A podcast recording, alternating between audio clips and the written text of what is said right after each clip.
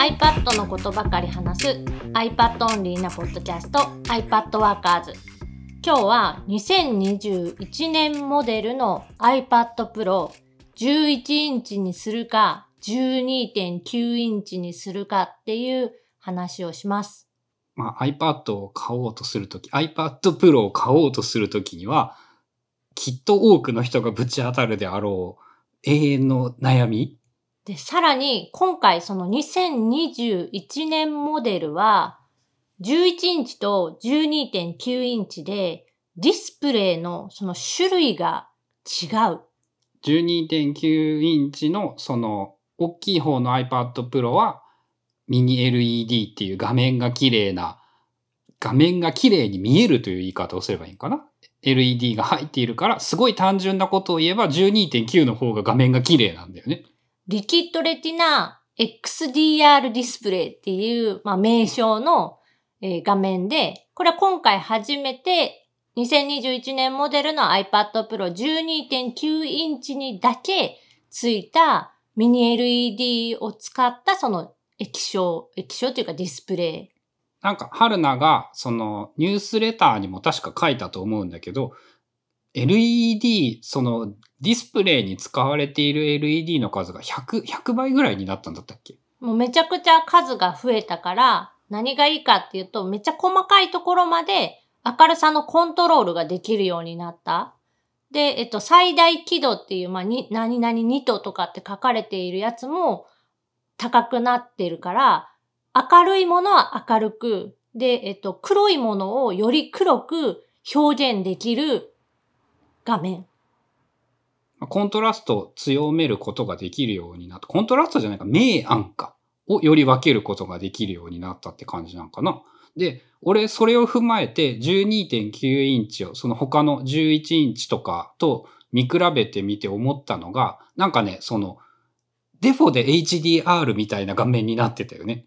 まあ、イメージとしては結構ギラギラした感じ。えっと写真の種類にもよるんだけど、色とか明るさ、コントラストが結構強めの、もともと強めの写真に関しては結構ギラギラ感の強い見え方になるっていう感じ。まあ、派手で好きっていう人もいるかもしれないけど、その、そのディスプレイで画面を調整したら、他の iPhone、iPad やら PC などで見た時と見え方が違いすぎてちょっと困るんじゃないかっていうのも思ったりしたんだけど。まあそういうのも一点懸念点としてはあるし、ただその映画とか映像作品を見るにあたっては、やっぱね、すごく綺麗まあ特に一般的に映画ってあの暗い画面が多いから余計メリットがでかいんだよね。まあそういうのもあって、11インチと、まあ、12.9インチ、大きく違うのは、まあその程度かな。まああと、細々したところで、厚みがちょっと変わったとか、ま、前のモデルに比べての話だよね、そこは、そこからは。いや、えっと、今までは11インチも12.9も、同じ分厚さに関しては5.9ミリの厚さだったのが、今回その、まあ、ミニ LED を使った画面になったことによって、12.9インチだけ、えっ、と、0.6ミリ増えた。ああ、で、そういえばなんかあの、マジックキーボードが使えなくなるかもみたいな噂が一瞬出ていたよね。それに関しては、検証をした結果、普通に使えると。ぐらつきとか、その厚くてちょっと締まりにくいみたいなのも全く気にならない。ほとんど気にならない。ほとんど気にならない。その、見たときに、閉じた状態で見たときに、やや膨らんでいる感じがするっていうぐらいで、特にそれで外れやすくなるとか、使いにくくなるみたいなことは全くなかった。だからゼロではないけど、実用上の問題はゼロだと思われる。ゼロだと思われる。うん。で、えっ、と、今回、まあ、その、もともと小さいサイズが好きで、10.5インチとか、11インチの iPad Pro がサイズ感的に好きでずっと使ってたんだけど、まあ、去年のとあるタイミングで12.9インチに戻して、そこからは12.9を使っていた。で、まあ、ここ最近の話で言えば、外に持ち出す機会っていうのが、もうほぼゼロになってしまったので、本当にゼロなんじゃないかな、多分。っていうレベルだよね。なので、その小さいこと、軽いことへの、まあ、メリットっていうか、そこに重点を置くっていうのが、ちょっと割合が低くなった。11インチのいいところって、まあ500ミリのペットボトルよりも軽いっていうのがすごい売りで、そうやって聞くとめちゃめちゃ軽いね。まあ、ただ iPad 本体プラス Apple Pencil 2プラス、まあ、ガラスフィルムとかフィルムを貼った状態なら多分 500g ぐらいになる。で、そこにキーボードをつけてしまうと、もうあの、1キロで1すね。キロコースになってしまうので、あんまりなんだけど、その裸の状態じゃないけど、それに近い状態で使うなら、ほんと500ミリのペットボトルジュース1本分と同じぐらいっていう。そこはめちゃくちゃ強いと思う。まあ、あとは、その自分の話で言うと、例えば移動が多かったりする場合とか、あの、都内みたいなところに、都心とかに行くと、やっぱね、カフェの机が狭いとか、あと新幹線乗った時の11インチだと、えー新幹線のあのテーブルに問題なく乗せて広げることができる。12.9とか13インチのパソコンなんかだと画面からはみ出るので、その、そういう狭い場所での取り回しの良さみたいなのは結構 iPad ならではの強みじゃないかなって。まあもちろんちっちゃいパソコンとか使えばそれでいいんだけど、まあそういうのを抜きにして、そこも良いところだとは思っていたんだけど、まあ今の時代なら12.9の方がいいんじゃない？っていうのが俺の結論なんだけど。まあ、少なくとも我が家の私の使用環境では、まあ、12.9インチでいいのかなっていう感じ。で、えっと、もう一つ、その11インチと12.9で、今回改めて思ったのが、マジックキーボード。まあ、あの、スマートキーボードフォリオでもいいんだけど、キーボードをつけた状態での取り扱い扱い方っていうので、11インチのマジックキーボードとか、スマートキーボードフォリオって、まあ、あの、キーピッチはほぼ一緒なんだけど、幅がやっぱ狭い分、周りのキーがちっちゃくなってる。例えば、エンターキーだったり、リターンかな？シフトキーだったり、え一番問題なのは、伸ばし棒、ハイフンとかイコールの記号のボタンが半分の大きさになっている。縦も横も半分なイメージだよね。なんかすげえ、すげえちっちゃいよね、あいつらは。すごくコンパクトに収められているので、すごく打ちにくい。まあ、あの、本気で文字を入力しようとしなければ許せるけど、で、えっと、日本語の性質上、やっぱ伸ばし棒とかって割と打つ機会が多い。まあ、外来語が多くなったので、外来語ではすごくいっぱい出てくるから、伸ばし棒はめっちゃいっぱい使う。で、しばらく12.9インチにキーボードをつけて使ってたっていうのもあって、まあ、12.9インチは、ほぼほぼその Mac のキーボードと同じぐらいっていうか、ほ、ほとんど同じサイズになっているので、そのハイフンだったり、イコールだったりっていうマイナスプラスのキーも、普通に、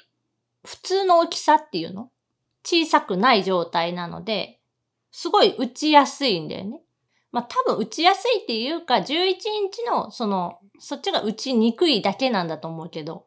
うん、まあ多分そう。多分そうだね。でそれも、その、久しぶりになんか11インチのマジックキーボードを使ってみて、あ、あれこれ打ちにくいかもしれないっていうことに気づいたっていう。で、最終的に春菜さんはどっちを選ぶと言ったら12.9を選ぶ。そう、最近の使い方だと、キーボード入力の、その文字入力、まあ、音声入力で入力することも多いんだけど、結局それで最終形態にはできないので、編集作業というのが必要。だから、消したりとか、その打ち直す、あの、うまく入ってないところは打ち直すとか、そういう作業をする上でも、キーボード入力っていうのはやっぱ入力しやすい方がいいので、それを考えるとやっぱ12.9かなと。まあ、あとあれだよね、その将来的に外にまた持っていく機会が増えるようなことがあれば、次の新しい iPad とかで11インチとかを検討してみてもいいのかなって感じだよね。うん。そう、それを言われて、まあそうだなって、まあ今すぐまた前みたいに海外に行けるとか、旅行いっぱい行けるみたいになるのにはもうちょっと時間がかかりそうな気がするので、まあ、とりあえず今回は12.9インチの方にして、で、また次のやつとか、そういう機会が増えたタイミングでもう一回考え直そうかなと。まあでも12.9に慣れてしまったら、もう、もう11にしたくなくなる気もするんだけどな。これでいいじゃんっていう感じになって。まあ、ただもう一つその12.9インチ、まあ、画面すっごい綺麗なのはいいんだけど、ペーパーライクフィルムを貼ると全く意味がなくなる。それはさ、あの、ある意味当たり前というか、そうなんじゃないですかね。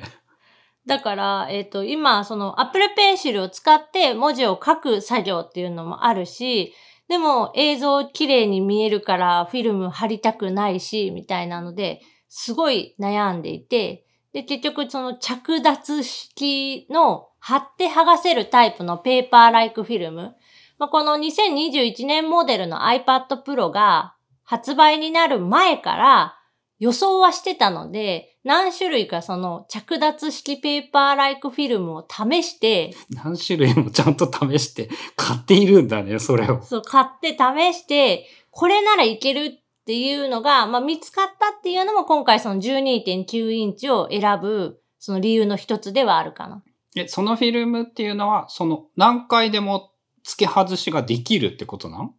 一応無限ではないと思う。あの、洗っって繰り返し使えるみたいな表記はなかったから、その粘着部分の粘着力がなくなってしまったら買い替えが必要な気はする。あ、じゃあ例えばその1000回外してつけてを繰り返したらダメになりそう。今使っているのが YMY ワールドっていうところの着脱式フィルムなんだけど、それに関しては多分ね、そういう説明はなかったから、繰り返し貼って剥がしはできるけど、粘着部分こう洗ったら粘着力が復活しますみたいなのは、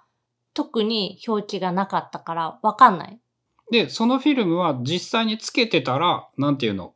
他の普通の一回きりの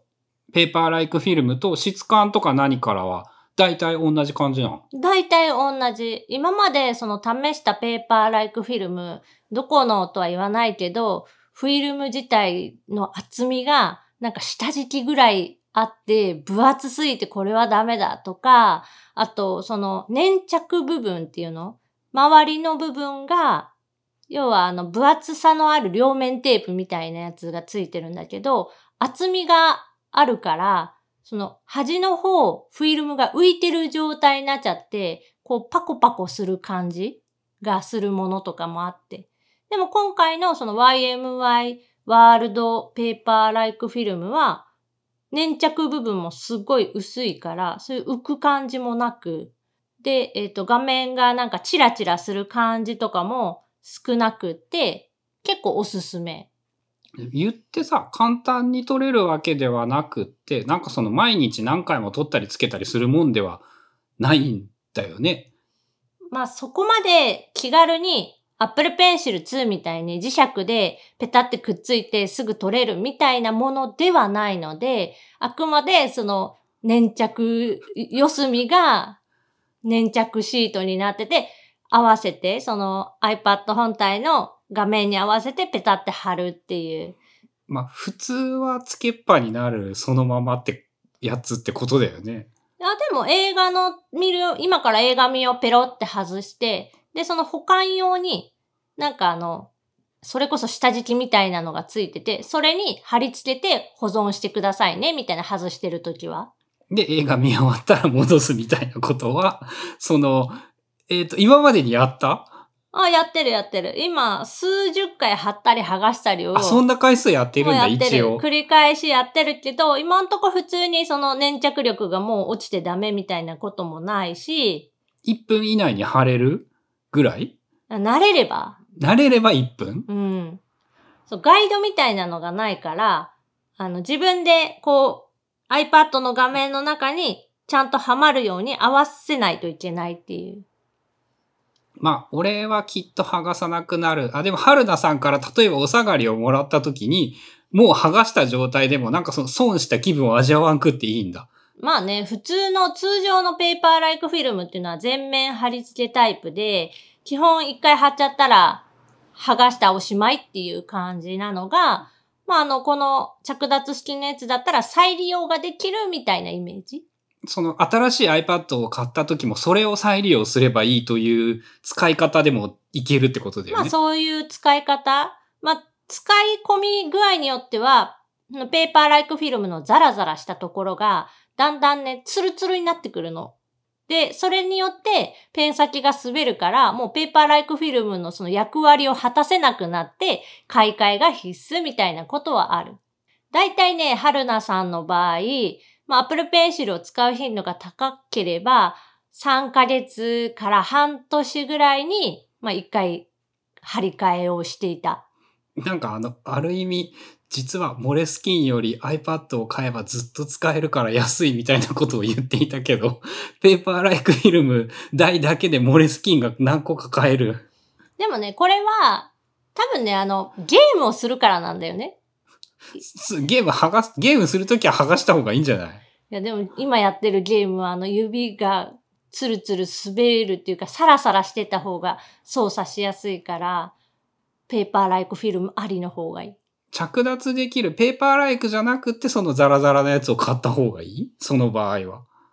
どうなんだろう？でもザラザラって結局ペーパーライクあ、アンチグレアとかって結構ザラザラになる印象があるんだけど、アンチグレアのシートとかを貼ったら。そうね、サラサラした感じっていうのかな？まあ、春菜さんはつまりで言うと、えっ、と、Apple Pencil を使うためって嘘をついてゲームをするためにペーパーライクフィルムを貼っているっていうことなんですね。いや、そういう理由もまああるけどっていう。でも単純に Apple Pencil を使うっていうので、フィルムなしの状態。要は12.9インチ、今回の2021年モデルの12.9インチの画面の綺麗さを活かすためには、何もフィルムを貼らない状態で使うのがまあもちろんベストなので、その状態で Apple Pencil 標準の Apple Pencil のペン先で試して一週、一週間弱、まあ頑張ったけど、やっぱね、ちょっとその長時間、たくさん字を書く場合は辛かった。あと、絵を描くっていう作業においては、もう完全にダメだった。それって、あの、なんて言うんだろう、後天的な学習というか、そういう経験しかしていなかったからダメなのか、やっぱ人類みんな仮に iPad ツルツルネイティブでもダメなのか、どっちっていう予想？これはなんかツルツルネイティブでもその単純に慣れの問題もあるけど、ツルツル滑ると、その自分がさ、自分の力を100%発揮できないみたいな。止めたい場所で止められない？やっぱそのザラザラしてないと。滑る。と、例えばその早く絵を描く場合にす、あの、ペン先をシャッシャって動かすときに好きなところで止めづらくなるからやっぱ良くないとか、そういうことなのかな？うん、どっちかっていうとそのシャッシャの動きよりも、もうちょっとしっかり線を描くとか、文字を止め、跳ね、払いみたいな、その、のを綺麗にやろうと思ったら、あらかじめある程度のその摩擦っていうの、抵抗がないと、その書き心地が悪くなる。ずれてしまうってことなのかな？線を一本引くときにその左右にブレやすいっていうか。うん。ブレやすくなるし、滑りやすくなる。と、まあやっぱじゃあ、例えば絵を描く人なら、きっとフィルムは貼った方がいいというのはやっぱり変わらんかった。結論としては、うん、何かしらの対策、例えばペン先を純正以外のものに変えるとか、シリコンのキャップみたいなやつをつけるとか。字を書くがメインだったら、なしでも許せる？そう、字を書くに関して言うと、あんまりその抵抗が強すぎると、今度は逆に書きにくくなるのね。ペン先が滑らなさすぎても書きにくいっていうのがあるから。サインペンとかが書きにくいのと多分似た感じ？どうだろう？紙にサインペンっていううん、そう、俺サインペン書きにくいと思うんだよね。まあ、引っかかるみたいな、ああいうイメージに近いかもしれない。から、ひょっとしたら字を書くメインで絵をきあんまり書かない。もし本格的に絵を描くということをやろうとしないんだったらフィルムなしでも十分。まあ、いけるとは思う。と、じゃあ、あの、もう絵を描くことをやめるって12.9のフィルムを貼らないのが一番いいってことなのかな？まあちょっとなんか矛盾してるような気はするんやけど、12.9インチ好きな人って絵描く人が多いイメーね。ジなんで。多分そうだね。そこはめっちゃ矛盾してるね。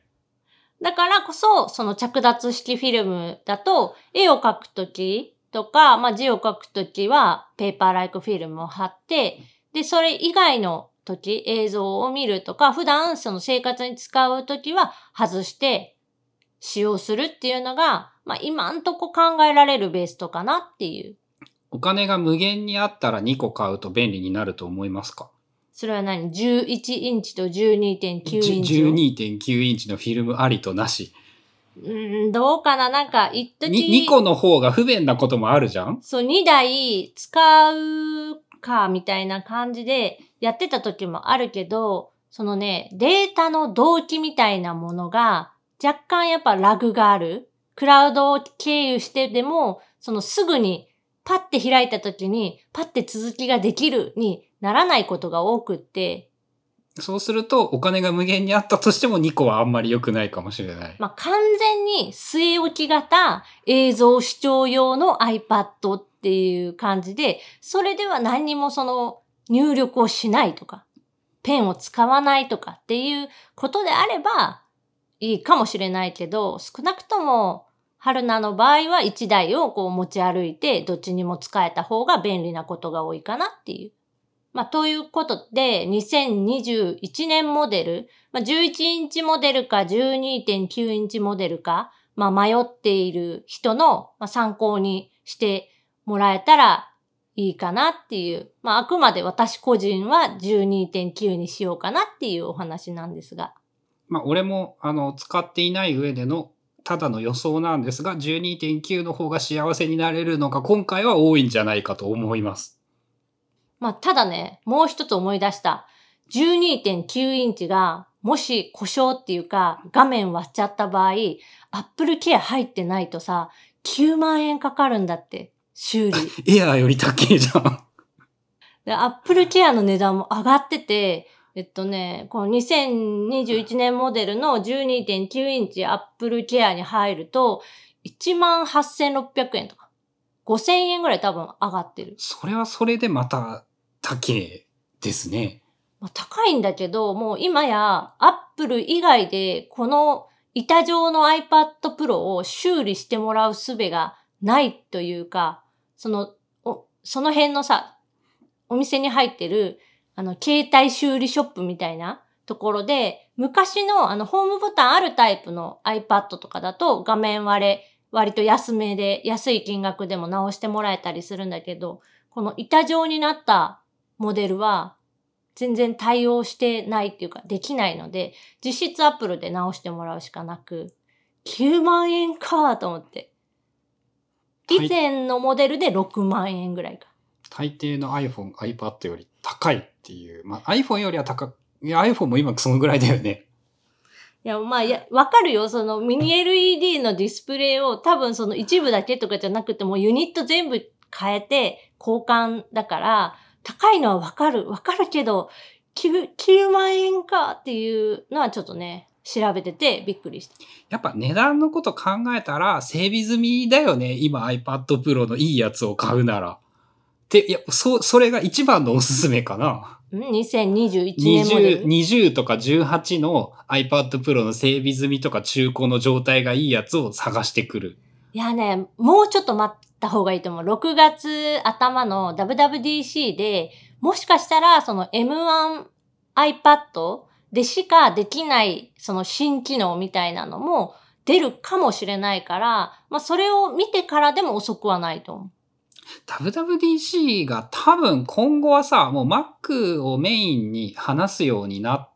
あんまり iOS、iPadOS については言うか、でもこでもれからも言うよ、あのソフトウェアに関しての発表は。話だからまああり得るか。な次の iPadOS、秋に多分出るであろう、新しい iPadOS で、なんかこういうことができるようになるよ。ただし M1 の iPad Pro だけね、みたいなことは十分可能性としてある。まあ、俺としては可能性はめっちゃ低いんじゃないかと思うけど、まあないとは言えないね。まあ、例えば、結構、いろんな人が待望してるのは、その Mac のアプリが動くようになるとか、やらんと思うな。そういうふ、そこはなんか差別化的にもやらんと思うな。まあその辺はね、ちょっとまあ実際の発表を見てみないとわからないので、まああの、